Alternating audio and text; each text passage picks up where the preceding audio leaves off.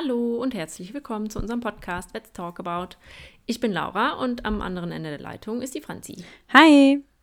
Wir studieren beide Tiermedizin und möchten euch hier verschiedene Fakten, Krankheitsbilder, Studien und allgemeine Themen aus der Veterinärmedizin näher bringen. Der Podcast erhebt keinen Anspruch auf Vollständigkeit und ersetzt in keinem Fall den Gang zum Tierarzt oder zur Tierärztin. So, heute geht es mal nicht um Kleintiere, sondern wir stellen euch einen ganz aktuellen Fall vor in Deutschland, nämlich um die, heute geht es um die ASP. Das ist die afrikanische Schweinepest und die ist auch jetzt in Deutschland angekommen. Wie das überhaupt passieren konnte, was die ASP genau ist und welche Auswirkungen der Ausbruch auf Deutschland hat, das wollen wir euch heute in dieser Folge etwas genauer erklären. Ja, ich würde auch dann gleich anfangen mal mit dem Krankheitsbild. Also was ist denn überhaupt die ASP, also afrikanische Schweinepest? Ähm, das ist ein ziemlich großes, komplexes, doppelsträngiges DNA-Virus und das hat eben ja verschiedene Faktoren, die eben dem Gestatten der Immunantwort des Wirtes aus dem Weg zu gehen oder die eben zu modulieren.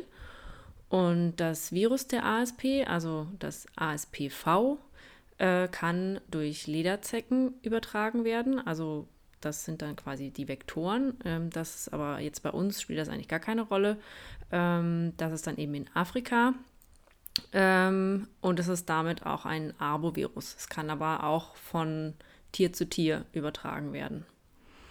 Wen betrifft das äh, Virus, also die afrikanische Schweinepest? Das kann ausschließlich Hausschweine und Wildschweine betreffen. Also sämtliche Schweinearten sind betroffen. Es ist keine Zoonose, also es ist nicht auf uns übertragbar, also auf den Menschen übertragbar. Und es ist auch nicht auf andere Tiere übertragbar, also auch nicht auf den Hund, auf die Katze. Also das Fleisch quasi ähm, ist auch nicht gefährlich. Also weder für uns noch für andere Tiere außer Schweine. Genau, die Lederzecke habe ich eben gerade schon, eben gerade schon gesagt, die eben hier in dem mitteleuropäischen Raum eigentlich äh, kaum Bedeutung hat. Und von Tier zu Tier wird äh, das Virus auch übertragen über Blut und über Schweiß. Ähm, ganz wichtig ist hier, gerade was ich vorhin auch gesagt habe, das Fleisch ist für uns nicht ansteckend, aber eben für andere Schweine. Das heißt, ähm, das ist auch, also da sagt die Franzi auch nachher nochmal was dazu, äh, Fleisch oder Wurst, das eben unachtsam weggeworfen wurde, ähm, das ist unter Umständen drei bis sechs Monate infektiös. Äh, da kann sich nämlich das Virus drin halten. Und es ist auch ähm, sehr hitzebeständig und auch sehr kältebeständig. Also es ist ähm, im Allgemeinen wirklich sehr, sehr lange haltbar. Deswegen gibt es auch, hat man vielleicht auch schon mal gesehen, an manchen Raststätten ähm, stehen diese Warnhinweise, dass man Essen auf gar keinen Fall einfach in die Wildbahn schmeißen soll. Genau, die Symptome von der afrikanischen Schweinepest sind sehr variabel und hängen von der Virulenz von dem ASPV-Stamm ab und wie immer eigentlich auch von dem Immunstatus von dem Tier. Es gibt verschiedene, ähm, wie sagt man denn da? Also es gibt eine akute Erkrankung, es gibt chronische und subklinische Verläufe. Und bei der akuten Erkrankung ist die Inkubationszeit so ungefähr vier Tage. Ähm, da zeigen die, äh, die, Tiere hohes Fieber, Anorexie, respiratorische und gastrointestinale Symptome. Und ziemlich klassisch sind so Cyanosen, also besonders bei Erregung. Ähm, die können festliegen. Es gibt auch dann perakute Todesfälle und in wenigen Fällen wurden dann auch hämorrhagische Symptome beobachtet, also dass die Blutungen zeigen. Ähm, Gerade so auch Petechien und solche Dinge, äh, da komme ich auch gleich nochmal dazu. Ähm, diese akuten Erkrankungen, das sind hochvirulente Stämme und da liegt die Mortalität bei 100 Prozent innerhalb von fünf bis zehn Tagen. Also es ist wirklich für die Tiere echt schlimm. Ähm, sind alle Altersstufen betroffen von Schweinen und Wildschweinen, Schweinen und Wildschweinen gleichermaßen. Ähm, und es führt dann eben, ähm, ja, wie gesagt, innerhalb von fünf bis zehn Tagen zum Tod. Wir haben auch chronische und subklinische Verläufe, das sind dann weniger virulente Stämme. Die sind natürlich auch wichtig dann in der Verbreitung, aber wenn die Tiere natürlich nicht dran sterben ähm, und die quasi nur so eben subklinisch infiziert sind, dann können die das natürlich auch schön weit tragen, also gerade unsere Wildschweine. In der Pathologie, also beziehungsweise, ähm, also entweder wenn die Schweine wirklich in die Patto geschickt werden oder wenn man eben beispielsweise die Jäger die Schweine eröffnen, dann kann man vergrößerte blutige Lymphknoten sehen, eine vergrößerte Milz und eben Petechien, also so punkt- oder flächenförmige Blutungen in der Haut, in der Unterhaut und oder in den Organen. Und wenn man das aber nicht sieht, heißt es noch lange nicht, dass die ASP ausgeschlossen werden kann. So, das wäre es jetzt mal zur ASP. Ähm, es gibt dann noch die KSP, das ist die klassische Schweinepest. Das ist ein ganz, ganz anderes Virus. Also die sind nicht miteinander verwandt. Ähm, das Problem ist, äh, die Symptome sind eigentlich gleich. Also es gibt eigentlich keinen Unterschied. Das heißt, ich kann, wenn ich jetzt ein Tier habe, das verendet ist, kann ich ähm, quasi nicht wissen, hat das jetzt afrikanische Schweinepest oder klassische Schweinepest. Die haben auch diese Typ, also was, alles, was ich gerade gesagt habe, ähm, die haben so ein bisschen mehr ähm, von diesen milderen Verläufen und auch ein bisschen länger gehend quasi das Ganze. Aber vom Grundprinzip kann man diese Erkrankung nicht unterscheiden. Also es gibt jetzt nicht so ein schönes pathognomonisches äh, Symptom. äh, das gibt es da leider nicht. Man muss quasi die ähm, Organproben oder eben das, was man von dem Tier genommen hat, muss man im Labor untersuchen, um zu wissen, ob es jetzt die KSP, die ASP oder auch irgendeine andere Erkrankung ist, die eben mit Fieber und Cyanosen einhergeht. Also da gibt es jetzt ja nicht nur das. Die EU ist frei von KSP, außer Rumänien. Die hat, äh, äh, Rumänien hat seinen Status quasi äh, suspendiert. Die haben, äh, da habe ich nicht 100% genau gefunden, was da vorgelegen ist, aber die haben, es gibt halt bestimmte Kriterien und die haben diese Kriterien eben wahrscheinlich nicht erfüllt oder es wird noch überprüft und deswegen ist jetzt leider nicht die komplette EU frei von KSP. KSP war früher, gab es ähm, einen relativ schlimmen Fall von der klassischen Schweinepest, ähm, was eben auch wirtschaftliche Folgen hatte. Und äh, das ist ja auch genau das, wo, warum man so gefürchtet hat, dass die ASP nach Deutschland kommt. Zum nächsten Punkt, eben von Deutschland. Ähm, klassische Schweinepest und afrikanische Schweinepest ist anzeigepflichtig. Und dann erkläre ich jetzt nämlich euch mal ganz kurz, was das denn heißt und wo der Unterschied ist zur Meldepflicht. Es gibt eine Anzeigepflicht für diverse Erkrankungen. Wir haben das, als wir gelernt haben, immer so Eskalation so genannt. haben wir uns das weil, einfach gemerkt dann. Genau, so haben wir uns das gemerkt, weil es werden wirklich alle Dinge aufgefahren. Also es ist ähm, Anzeigepflicht heißt, dass es eine Notwendigkeit gibt von staatlichen Maßnahmen, weil eben wir eine volkswirtschaftliche Bedeutung haben, es gemeingefährlich ist oder eben die menschliche Gesundheit gefährdet ist, dann ist eine Erkrankung anzeigepflichtig. Und die Grundlage davon bildet das Tiergesundheitsgesetz. Das ist eben das Gesetz zur staatlichen Vorbeugung vor und zur Bekämpfung von Tierseuchen. Da steht echt alles Mögliche drin. Wir haben euch das in unseren Quellen auf unserem Blog auch mal ähm, angehängt. Wer da Lust hat, kann da gerne mal drin stöbern. Ähm, da stehen eben wirklich verschiedene Dinge drin, wie ähm, eine Ein- und eine Durch- und Ausfuhr von Tieren und von tierischen Erzeugnissen und was es da eben für Vorschriften gibt und ja, was man eben für Vorschriften hat für die Bekämpfung von Tierseuchen im Inland und eben, was ich gerade schon gesagt habe, Maßnahmen, die eben dem Ganzen vorbeugen sollen. Anzeigepflicht gilt bereits bei Verdacht. Also wenn ich den Verdacht habe, dieses Schwein ist an, könnte an ASP verendet sein, dann ist es bereits anzeigepflichtig. Und wer muss das Ganze anzeigen? Ungefähr alle. Also es geht ja jetzt nicht nur um die afrikanische Schweinepest. Es gibt eine Verordnung über anzeigepflichtige Tierseuchen. Das ist eben, da steht beispielsweise die ASP drin, die KSP, aber auch Maul- und Klauenseuche, BSE hat man ja vielleicht schon mal gehört. Allgemein sind da Wiederkäuer, Schweine, Pferde, Vögel, Muscheln und Fische, Bienen mit äh, drin abgehandelt und es gibt eine Kleintiererkrankung und das wäre die Tollwut. Also wenn man als Kleintierbesitzer das Gefühl hat, ähm, da ist ein tollwütiger Fuchs oder auch ein Hund, dann muss man das anzeigen.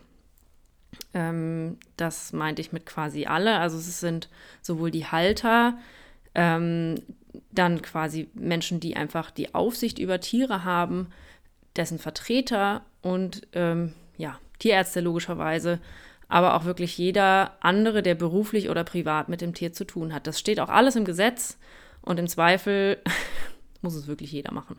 Also außer wirklich jemand, der gar nichts mit Tieren am Hut hat und der gar keine Ahnung von irgendwas hat, ähm, was solche Seuchen betrifft beispielsweise. Der ist natürlich nicht verpflichtet, aber ansonsten ist jeder verpflichtet, ähm, einen Verdacht von einer Tierseuche zu melden.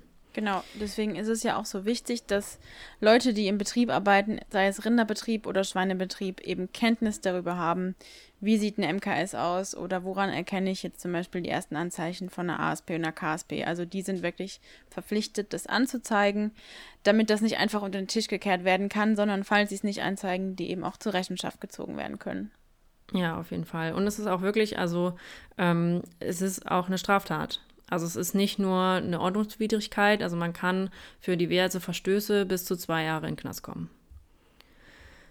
Dann gibt es noch die Meldepflicht, das ist die mildere Variante sozusagen. Ähm, das sind auf Haustiere und Süßwasserfische übertragbare Erkrankungen, die keine staatliche Bekämpfung benötigen, aber wir dokumentieren die für den Überblick. Das heißt, ähm, das sind Erkrankungen, die praktische Bedeutung gewinnen können und gut zu diagnostizieren sind. Und das Ganze ist natürlich auch geregelt. Das ist in der Verordnung über meldepflichtige Tierkrankheiten. Ähm, und da stehen dann, also so eine. schütteln. Äh, das ist so eine Tabelle. Da stehen ähm, einige Erkrankungen drin. Das ist beispielsweise Kuhfieber oder Toxoplasmose. Und jetzt ganz neu auch äh, SARS-CoV-2 bei Hund und Katze. Beziehungsweise, ich glaube, auch bei anderen, das weiß ich jetzt aber gerade nicht mehr, wo da die Striche waren. Also auf jeden Fall ist bei unseren Haustieren ähm, SARS-CoV-2 meldepflichtig. Dann, ähm, ja, also das wäre jetzt erstmal das grob erklärt quasi, ähm, Anzeigepflicht und Meldepflicht. Und dann kommen wir mal zurück zur ASP. Genau. Wir schauen uns jetzt an, wie die afrikanische Schweinepest überhaupt nach Deutschland gekommen ist. Also beschäftigen wir uns jetzt gerade mit der Verbreitung bzw. mit der Epidemiologie. Wer sich das nicht nur anhören will, sondern auch noch was Visuelles dazu braucht, der kann sich auf der Seite vom FLI eine Karte angucken. Das ist eine animierte Karte, die sieht sehr schön aus. Da sieht man wirklich jeden Ausbruch entweder als roten oder als blauen Punkt. Das ist dann entweder Wildschweinpopulation, wo ein ASP-Fall festgestellt wurde, oder eine Hausschweinpopulation. Und dann sieht man sehr schön, wie sich das ausgebreitet hat. Eine kurze Wiederholung, weil das wirklich die Grundlage dafür ist, wie sich die ASP überhaupt verbreiten konnte. Wir haben einmal die Infektion direkt oder indirekt, direkt halt über Wildschweine, über das Blut von Wildschweinen oder von Schweinen generell und Schweiß, aber auch indirekt über zum Beispiel achtsam, unachtsam weggeworfene Lebensmittel, also Mülltonnen auf Rastplätze, spielen eine ganz große Rolle, weil die Wildschweine das finden und die fressen das und dann infizieren sie sich eben mit dem Virus. Erstmal war die afrikanische Schweinepest, wie der Name halt schon sagt, nur auf Afrika begrenzt. Ab Juni 2007 hat sich das Virus dann aber von Georgien aus auf die ganzen Nachbarländer ausgebreitet und von da hat sich das dann weiter so nach Norden und über den Osten quasi immer weiter ausgebreitet, bis es dann irgendwann auch in Polen angekommen ist, in der Tschechischen Republik. Und 2018 gab es dann einen Sprung, der ganz besonders ist, weil dann war es auf einmal in Belgien. Und das ist ja mal ganz weit weg von Polen und von der Tschechischen Republik. Und das Ganze zeigt, wenn man das geografisch verfolgt, also das, was die Epidemiologen zum Beispiel auch machen, wenn man sich das anguckt, das zeigt einfach, dass nicht diese Verbreitung nur geradlinig stattfindet, sondern eben auch in Sprüngen, wie zum Beispiel in Belgien. Das deutet auch immer mehr darauf hin, dass eine Einschleppung auch durch menschliches Handeln einfach stattfindet und die indirekte Übertragung wirklich eine sehr wichtige Rolle spielt. Wie ist jetzt die Gefahr für Deutschland einzuschätzen, beziehungsweise war einzuschätzen zu den ganzen Zeitpunkten vorher, bevor das in Deutschland aufgetreten ist? Wenn man sich jetzt das vorstellt, so geografisch, sich eine Weltkarte oder die Karte von Europa, Deutschland liegt zwischen Polen und Belgien und sowohl Polen als auch Belgien hatten ASP-Fälle. Und vor allen Dingen war Belgien echt eine Zeit lang ein Problem, weil da eben auch die Gefahr bestand, dass infizierte Wildschweine aus Belgien über die deutsche Grenze kommen und eben damit die ASP nach Deutschland einschleppen. Ein Fall war nämlich zum Beispiel nur 40 Kilometer von der deutschen Grenze entfernt und da war schon Rheinland-Pfalz, NRW und Saarland, die waren schon so auf Hab-Acht-Stellung, dass da irgendwann irgendwo ein Wildschwein gefunden werden kann, das ASP hat. Allerdings waren in Belgien keine Hausschweine betroffen, soweit zum Stand ähm, im Mai 2020. Und Belgien hat es echt gut unter Kontrolle gehabt. Die hatten sehr gute Kontrollmaßnahmen, haben das mit Zäunen alles gut in den Griff bekommen, dass sie das einigermaßen unter Kontrolle hatten. Im März diesen Jahres, am 26. März, wurde dann ein ASP-Fall in Polen gemeldet, der es dann auch mal wirklich in alle Medien geschafft hat in Deutschland, weil dieser Fall, dieses, dieser Kadaver, der gefunden wurde, nur 10,4 Kilometer von der deutschen Grenze entfernt war. Also von der polnisch-brandenburgischen Grenze, wenn man so will. Allerdings waren dann alle nachfolgenden Fälle eher weiter im Nordosten, also haben sich wieder ein bisschen weiter von der deutschen Grenze entfernt. Nur da in Polen war es halt auch so, dass nicht nur Wildschweine, sondern eben auch Hausschweine betroffen waren. Und das ist natürlich ein wirtschaftlicher Schaden, der nicht zu unterschätzen ist, dass Hausschweine auch betroffen sind. Schutzmaßnahmen sind wirklich sehr, sehr wichtig. Das hat Belgien zum Beispiel gezeigt. Die haben Zäune errichtet um die gefundenen Kadaver, um bestimmte Bezirke. Und das hat wirklich eine sehr, sehr gute Wirkung gehabt, um Wildschweine davon oder davon abzuhalten, über Grenzen zu gehen, über die Zäune irgendwie unter den Zäunen durch etc. pp. Also um sich auszubreiten, um das ASP-Virus weiter zu verschleppen. Und Laura und ich waren, wann waren das? Anfang diesen Jahres oder letztens, letztes Jahr, wo wir in dem Symposium waren? Ähm, ich glaube, es war kalt. Es war, ich weiß auch noch, dass es kalt war. Also Ende, entweder Ende letzten Jahres oder Anfang 2020. Meinst du, sogar wäre im Januar gewesen? Ich kann mich nicht erinnern. War auf jeden Fall noch vor Covid-19. Ja, genau. War nicht so viel Abstand. ähm, da haben wir uns einen Vortrag angehört von einer Dozentin vom FLI, die sich mit dem ASP oder mit der afrikanischen Schweinepest auseinandergesetzt hat und ähm, auch in der Epidemiologie zu Hause ist. Und die hat ein bisschen was erzählt, wie sich das Ganze ausgebreitet hat und hat dann eben auch erzählt, dass Brandenburg versucht, einen Zaun zu errichten an der polnischen Grenze entlang. Und was ich ganz interessant war, dass sie dann fand, was sie auch gesagt hat, dass viele gesagt haben, ey, so ein, so ein labbriger Zaun, der hält doch keine Wildschweinrotte auf, wenn die infiziert sind und die wollen über die daher, dann laufen die auch daher. Und da hat sie gesagt, und das fand ich echt cool, naja, so ein gesundes Schwein kriegt das hin, aber kein Schwein, was Hochfieber hat und total Krankheitseinzeichen hat und schwere Symptome, das schafft diesen Zaun nicht. Das schafft nicht, durch diesen Zaun durchzulaufen, unter diesem Zaun herzukrabbeln. Wie auch immer, das schafft es nicht. Und hat vielleicht da auch gar keine Motivation zu. Genau. Das ist ja auch noch. Also ich meine, Genau. wenn wir irgendwie über 40 Fieber haben, ist jetzt so der Wanderdrang jetzt auch eher nicht so riesig. Richtig. Ähm, ich meine, klar, problematisch sind natürlich die Tiere, die nicht so, also mit einem weniger virulenten Stamm infiziert sind. Aber das ist, ähm, ja, ich meine, irgendwie muss man halt anfangen. Also Genau. beziehungsweise irgendwas muss man halt tun. Und ähm, Und beispielsweise eine Möglichkeit ist natürlich auch bejagen, aber da hat man auch immer die Gefahr, gerade bei Drückjagden, dass die halt einfach ähm, dass die Rotten aufgesprengt werden, alle Himmelsrichtungen genau. laufen und man gar keine Kontrolle darüber hat, wo jetzt die Wildschweine hinlaufen. Das ist Ja. genau die Gefahr gewesen. Genau, und deswegen ist ein Zaun besser als gar nichts. Und ähm, der hat ja auch eine ganze Zeit lang anscheinend was gebracht. Allerdings war es ja nur eine Frage der Zeit, bis Deutschland den ersten ASP-Fall hatte. Und am 10. September diesen Jahres, also 2020, war es dann soweit. Es wurde ein verendetes Wildschwein in Brandenburg gefunden. Und es bestand der Verdacht afrikanische Schweinepest. Und auch das FLI hat dann daraufhin die Probe bekommen und bestätigt, wir haben die ASP in Deutschland. Genau, also das FLI, das Friedrich-Löffler-Institut. Genau, für die Leute, die es noch nicht so- wissen. Genau, für- falls wir das noch nicht erwähnt haben. Ah, FLI! äh, ja. Ähm, nee, aber das ist die letzte Instanz. Also wenn das FLI bestätigt, jo, wir haben die afrikanische Schweinepest, also die werden in den nationalen Referenzlaboren, also in den, nee, in den nationalen Laboren, beziehungsweise in den, in den ähm, Landeslaboren. Landeslaboren, Mhm. das Wort hat mir gefehlt. Da wird es als erstes untersucht und dann wird das aber auch noch ans FLI geschickt. Und wenn die das bestätigen, dann heißt das, ja, wir haben äh, einen bestätigten ASP-Fall. Genau. In dem Fall war es so, dass die Knochen beprobt wurden, weil der Kadaver schon weitestgehend verwest war. Also es war jetzt keine, keine frische Wildschweinleiche, sage ich mal, sondern es war schon, es lag schon etwas länger da. Wildschweinleiche. Wildschweinleiche, ja. Fehlte gerade das richtige Wort. Ähm, Also es lag schon etwas länger da und der Eintrag der ASP in Deutschland ist auch schon was länger her.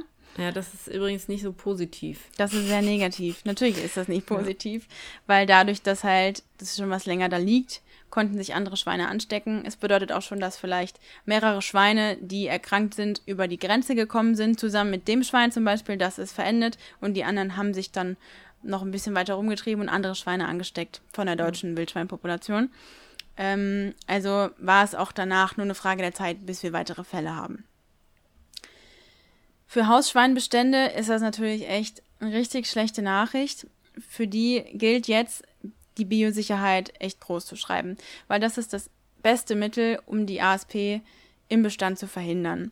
Und die Grundlage dafür bietet zum Beispiel die Schweinehaltungshygieneverordnung. Da stehen so ein paar Sachen drin, die man einhalten muss als Schweinehalter.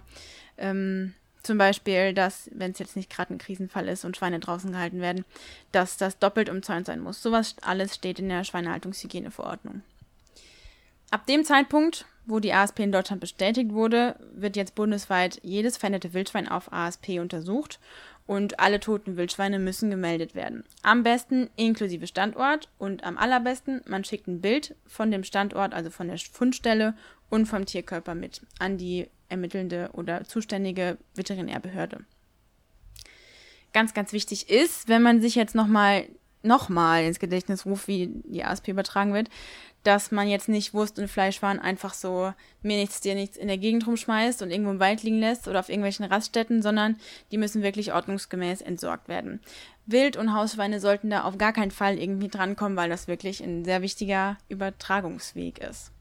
Das ist auch nochmal ein wichtiger Punkt warum man Hausschweinen vor allem keine Lebensmittelreste füttern soll. Genau.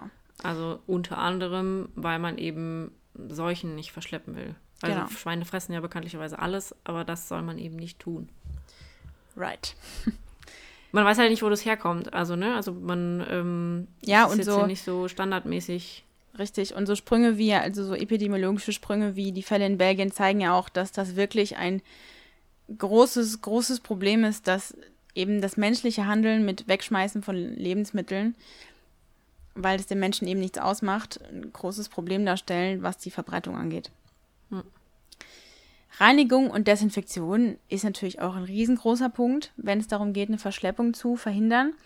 Zum Beispiel müssen Gegenstände gereinigt und desinfiziert werden, die zum Beispiel bei der Jagd kontaminiert werden konnten, also Fahrzeuge, Bekleidung, Schuhwerk, Ausrüstung etc. pp. Da sind der Kreativität keine Grenzen gesetzt. Alles, wo man denkt, könnte sein, wird einfach gereinigt und desinfiziert. Hier an der Stelle nochmal kurz die Erinnerung, die ASP ist keine Zoonose, also es ist nicht vom Tier auf den Menschen übertragbar.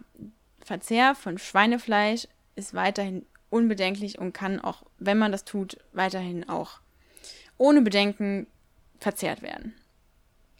Dann gab es noch eine Neuerung, und zwar am 15.09. wurden in Brandenburg vier weitere Wildschweinkadaver gefunden und ein fünftes Tier. Dieses fünfte Tier wurde noch lebend gefunden, hatte aber Krankheitsanzeichen und wurde daraufhin geschossen. Also hatten wir zu dem Zeitpunkt sechs Tiere mit ASP-Verdacht. Untersuchungen im Landeslabor fielen positiv aus. Das Ganze wurde noch vom FLI bestätigt am 17.09. Und jetzt gibt es noch neue News. Und zwar wurden weitere fünf verdächtige Fälle gefunden. Die Untersuchungsergebnisse stehen allerdings noch aus. Also zumindest mal zum letzten Zeitpunkt, wo wir geguckt haben, genau. war es noch nicht bestätigt. Wir haben jetzt ja den Fall oder die Fälle in Brandenburg und anhand dieser Fälle können wir jetzt schön aufdröseln, welche Maßnahmen da getroffen werden, um die Verbreitung zu verhindern, wie damit vorgegangen wird, etc. pp. Das ist eigentlich super interessant und ähm, wenn man dann einen Fall hat als Beispiel. Ansonsten ist es wirklich sehr, sehr trocken. Aber wir haben jetzt ja einen Fall und können das dementsprechend so ein bisschen durchspielen. Alles, was wir machen müssen oder was die Veterinärbehörde an Maßnahmen einleiten muss, steht in der Schweinepestverordnung in diesem Fall für die ASP und für die KSP. Ein Ausbruch der afrikanischen Schweinepest gilt eben als Ausbruch, wenn man entweder Virus nachweisen konnte oder Antikörper. In der Schweinepestverordnung steht auch drin, dass es ein Impfverbot gibt und ein Heilverbot. Am Rande sei aber zu erwähnen, dass es weder einen Impfstoff gibt, noch dass man die ASP zu dem jetzigen Zeitpunkt irgendwie heilen könnte. Bei der KSP ist es beispielsweise so. Also da gibt es einen Impfstoff, aber man darf auch nicht impfen. Also nur irgendwie mit Sondergenehmigung und ähm, solchen Dingen. Also einfach, dass man quasi das sofort nachweisen kann. Ähm, auch wenn es mittlerweile ja für diverse Krankheiten Markerimpfstoffe gibt und so weiter, aber nichtsdestotrotz gibt es eigentlich allgemein ein Impfverbot. Genau. Bei unserem aktuellen Fall in Brandenburg wurde das ASP-Virus im Wildschwein nachgewiesen und dann wird ein Krisenstab eingerichtet. Das steht auch gesetzlich festgehalten, beziehungsweise ist so empfohlen, wenn es nicht gesetzlich festgehalten ist, ist empfohlen, einen Krisenstab einzurichten, der sich um Logistik und Organisation kümmert. Und dann werden drei Zonen eingeteilt. Einmal das Kerngebiet, gefährdeter Bezirk und die Pufferzone. In allen drei Zonen muss jedes Wildschwein, jedes tote Wildschwein auf ASP untersucht werden. In Brandenburg war es so, wir haben die Kernzone, das ist die ganz innen, da wo halt auch die Fundorte von den Tieren waren, von den erkrankten Tieren. Und das sollte so gesetzlich gesehen, beziehungsweise so als Maßstab, so 20 Quadratkilometer sein, um eben diese positiven Fundorte. In Brandenburg war es so, dass man dann einen mobilen Elektrozaun drum gestellt hat, damit es abgegrenzt wird. Und dann folgt die Zone darauf, das die, sind die Restriktionsgebiete. Beziehungsweise, wenn man es gesetzlich sieht, heißt das Ganze gefährdeter Bezirk und daraufhin folgt die Pufferzone. In diesen beiden Bezirken, also dem Restriktionsgebiet, sind es die Landkreise in Brandenburg, einmal Spree-Neiße, dann die angrenzenden Landkreise Dahme-Spreewald und Oder-Spree. Wer Lust hat, kann sich das mal auf Google Maps angucken. Es sind wirklich, ich habe es gemacht und es sind einfach wahnsinnig große Bereiche. Es ist einfach unfassbar riesig. viel. Einfach riesig. Und ähm, das Problem ist, in diesen Gebieten gibt es eben auch Hausschweinbestände. Und zwar 15.000 Hausschweine in 50 Betrieben und der größte von diesen Betrieben hält eben 5.000 Schweine. Für diese Betriebe gilt ein Verbringungsverbot. Also es darf kein Schwein rein und es darf kein Schwein raus. Also auch schlachtreife Schweine dürfen den Betrieb nicht verlassen. Das ist für die Landwirte natürlich echt ein herber Schlag. In Ausnahmefällen können die Veterinärbehörden eben Ausnahmen genehmigen, zum Beispiel einen dringenden Transport zum Schlachthof. Aber das ist wirklich nur die Ausnahme und definitiv, definitiv nicht bei jedem Schlachtschwein die Regel. Im Kerngebiet ist es so, also in dem Gebiet, wo die positiven Fälle gefunden wurden, da ist es so, dass verhindert werden muss, dass die Tiere, die vielleicht infiziert sind, aus dem Kerngebiet rausgelangen. Deswegen wird dann zum Beispiel der mobile Elektrozahn aufgestellt, aber es werden auch Kadaver entfernt, sodass sich der Infektionsdruck verringert und sich andere Tiere oder andere Schweine eben nicht anstecken können. Und wenn möglich, wird der Bestand verringert, wenn es geht. Allerdings gilt in dem Kerngebiet erstmal Jagdruhe für alle Tiere. Also es darf nichts geschossen werden. Kein Rotwild, kein Schwarzwild, nichts. Und Jäger werden eingebunden für eine intensive Fallwildsuche. Und da gibt es jetzt auch diese ASP-Spürhunde, weil. Das fand ich total cool. Das ist mega cool. Wer möchte Die wurden immer belächelt. Also ich habe einen Artikel ja. gefunden. Den haben wir euch auch verlinkt. So, Jetzt lacht keiner mehr, irgendwie ja, so heißt genau. der. Und ähm, ja, dass halt einfach die quasi belächelt wurden, weil die halt die Hunde darauf trainiert haben. Und die haben auch erst vor kurzem diese Prüfung wohl abgelegt. Ja. Und die können wohl ASP erschnüffeln. Also das ist total cool. Genau. Die gehen halt durch den Wald und ähm, wir haben auch ein Bild gesehen bei diesem Symposium von einem Wald, Boden, ähm, wo halt Laub lag. Also es war so herbstlich, sag ich mal. Und da lag ein Wildschwein. So, das hat man auf den ersten Blick auf gar keinen Fall gesehen. Also ich habe es auf das den ersten Blick nicht, gesehen. auf den zweiten und dritten und Blick den, gesehen. Richtig, also man musste wirklich darauf hingewiesen werden, da liegt ein Wildschwein. Und ja. ähm, da sind halt Hunde natürlich, so Spürhunde, äh, wirklich erste Sahne, weil die müssen ja. das nicht sehen, die riechen das. Ja. In dem also reicht ja schon, wenn die, wenn die auf Wildschwein abgerichtet genau. sind. Ne? Also ich weiß genau. nicht genau, so genau haben wir das jetzt nicht nachgeguckt, ähm, ob die jetzt wirklich äh, nur, sie sind wahrscheinlich auf, ähm, auf Wildschweine, gefallene Wildschweine abgerichtet. Wobei es wirklich ASP-Spürhund hieß. Also genau, es hieß ASP-Spürhund. Ähm, die Hunde ja. können ja echt viel. Also, ja. ja. Gut, in den angrenzenden Gebieten, also im Restriktions- äh, Bezirk, beziehungsweise eben in den gefährdeten Bezirk und der Pufferzone, wird halt darauf geachtet, dass die Wildschweindichte reduziert wird, also dass Wildschweine geschossen werden, dass eben die Übertragung auf Wildschweine geringer wird, sag ich mal. In der ganzen Chose sind Jäger natürlich mit einbezogen. Die müssen die Wildschweine suchen, um die Population zu verringern. Die müssen kranke Tiere aufspüren. Und ähm, da eigentlich im Kerngebiet ja Jagdruhe herrscht, um eben, wie eben schon genannt, die Aufsprengung von den Populationen zu verhindern. Man kann eben nicht, auch nicht durch Drückjagden irgendwie versuchen, die Wildschweine in eine Richtung zu lenken. Das geht leider nicht. Durch Jagd werden die halt aufgesprengt und laufen alle Himmelsrichtungen und man kann das super schlecht kontrollieren. Allerdings, es gibt so einen Maßnahmenkatalog auf der Seite vom FLI. Da steht drin, in welchem Bezirk welche Maßnahmen getroffen werden, wie so eine Checklist mit Vorteile, mit Nachteile. Und da steht auch drin, dass zum Beispiel Drückjagd stattfinden kann, auch im Kerngebiet. Als Nachteil wird eben diese Aufsprengung genannt, als Vorteil die Verringerung der Population. Allerdings ist es momentan aufgrund unseres derzeitigen Jagdgesetzes nicht ganz so durchsetzbar. Stand in der Tabelle. Es ist halt allgemein alles ein bisschen schwierig. Es ist alles ein bisschen schwierig gerade, ja. Es ist alles ein bisschen schwierig gerade, ja. Das ist äh, korrekt. Ja. Ja. Gegebenenfalls kann die Veterinärbehörde jagdliche Regelungen aber auch außer Kraft setzen, also zum Beispiel Schonzeiten können auch aufgehoben werden. In diesem Maßnahmenkatalog stehen wirklich mehrere Seiten Maßnahmen, die stattfinden können in allen drei Bezirken, in einzelnen Bezirken, also Einsatz von Drohnen, Einsatz von Hubschraubern, Einsatz von Elektrozaun, Einsatz von Spürhunden, Drückjagd. Eskal Eskalation. Eskalation pur. Also es gibt schon einen Grund, warum wir das Ganze beim Lernen Eskalation genannt haben. Ja. Ich habe da immer so lustige Bilder in meinem Kopf. Ja, ich auch. In so einem Einsatzkommando. ja, es ist auch es wirklich ist auch so. einfach nicht, es ist auch Ja. nicht lustig. Es, Es ist ist wirklich nicht nicht lustig. lustig. Also Nein. vor allem für die Landwirte ist es nicht lustig. Da kommen wir jetzt zu. Ähm, genau, da kommen wir jetzt noch zu. Ja. Also noch kurz, an diesen einzelnen Zonen oder Bezirken werden noch Schilder aufgehangen, auf denen dann steht afrikanische Schweinepest bei Wildschwein, entweder gefährdetes Gebiet oder Pufferzone oder Kerngebiet.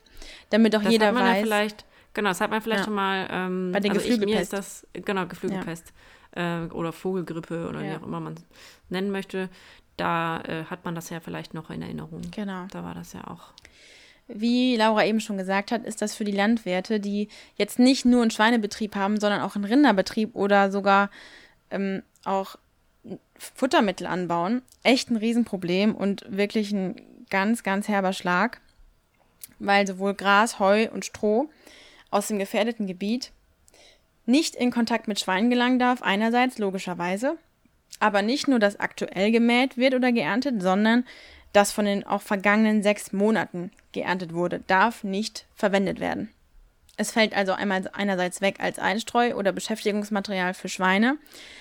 Allerdings kann die Behörde, und das haben sie auch jetzt in Brandenburg gemacht, landwirtschaftliche oder forstwirtschaftliche Flächen einschränken. Also die dürfen dann nicht genutzt werden in landwirtschaftlicher oder forstwirtschaftlicher Weise. Für maximal sechs Monate dürfen sie das beschränken oder verbieten. Und in Brandenburg haben sie das tatsächlich auch gemacht. Da wurde die Maisernte gestoppt. Mais wird ja auch als Tierfutter verwendet und das heißt, es ist echt ein Problem für Rinderhalter und Rinderbetriebe, aber auch für Schweinebetriebe, weil denen jetzt wirklich Futter fehlt. Ja, das haben wir auch noch. Also ich habe auch noch ein bisschen ähm, was zusammengefasst. Wir haben jetzt auch echt schon lange gequatscht, aber das Ja. ist echt nochmal ein, ein wichtiger Punkt, ähm, warum diese ASP denn überhaupt so schlimm ist, weil es ist ja wirklich, ja, es ist keine Zoonose und es ist ja irgendwie nur bei den Schweinen und so. Aber wir haben natürlich sehr viel Wirtschaft durch, äh, durch Schweine. Also wir haben, ähm, also Deutschland ähm, produziert quasi mehr Schweinefleisch, als wir konsumieren. Der, der ähm, Schweinefleischkonsum ist auch seit äh, 1996 um circa 20 Prozent zurückgegangen. Und wenn wir jetzt einen solchen Fall haben, ähm, dann wird das noch weiter einbrechen oder ist auch schon. Wir haben ähm, ne, ne, äh, den Schweinepreis, äh, wir haben das mal nachgeguckt. Das ähm, wir haben einen reduzierten Verkaufspreis und aktuell ist zum Beispiel der Schweinepreis um 13,6 Prozent gesunken, seit das quasi bekannt wurde, dass die ASP aufgetreten ist. Seit dem 10.9. Genau, seit dem 10.9. Ähm, und das sind ja, also 13, also ein Schwein ist eh schon nichts wert, um das mal so blöd zu sagen. Also der Kilopreis ist eh schon super gering. Und jetzt noch mal geringer. Und äh, ja, das äh, riesengroße Problem an der ganzen Sache, es ist jetzt ja nicht nur ein inländisches Problem, also dass bei uns die Nachfrage sinkt und der Schweinepreis sinkt ähm, für die Landwirte, sondern, was ich ja gerade schon gesagt habe, Deutschland exportiert sehr viel. Ähm, 2016 waren es irgendwie 6,2 Milliarden Euro, was an Schwein quasi ähm, exportiert wurde. Ähm, also das vom Wert her. Und äh, der Markt bricht natürlich ein, weil es gibt Handelsbeschränkungen. Es gibt Länder, die wirklich sagen, okay, Deutschland ist nicht mehr ASP-frei, wir kaufen kein Schweinefleisch mehr von Deutschland.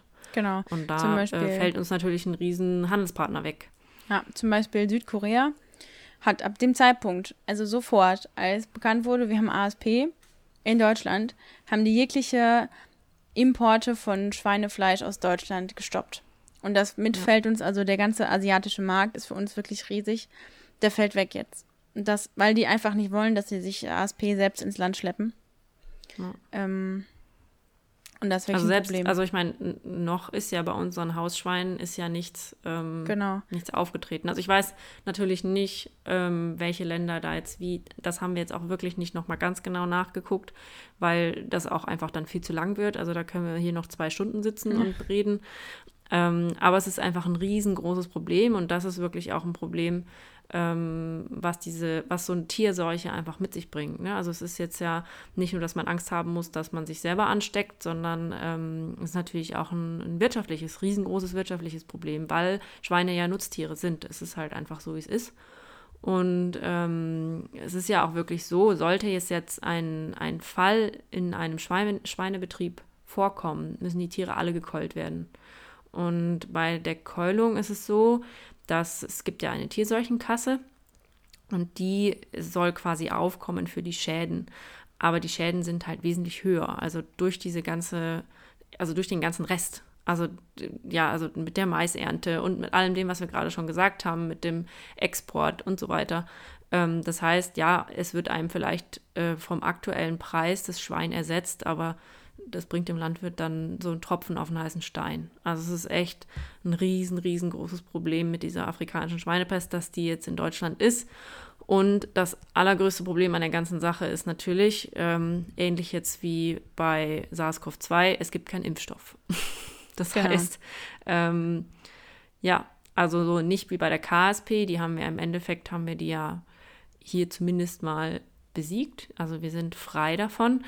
Ähm, das Problem ist, die Impfstoffentwicklung von der afrikanischen Schweinepest lässt auf sich warten, weil es sehr, sehr schwierig ist, einen Impfstoff zu entwickeln. Also es ist nicht so einfach, dadurch, dass es ähm, ja auch einfach ein anderes Virus ist, wie es bei der klassischen Schweinepest zum Beispiel. Noch einmal kurz zu den Schäden, die so ein ASP-Ausbruch mit sich bringen kann. Natürlich sind die wirtschaftlichen und finanziellen Schäden eine Sache, die werden ja auch zum Teil von der Tierseuchenkasse übernommen.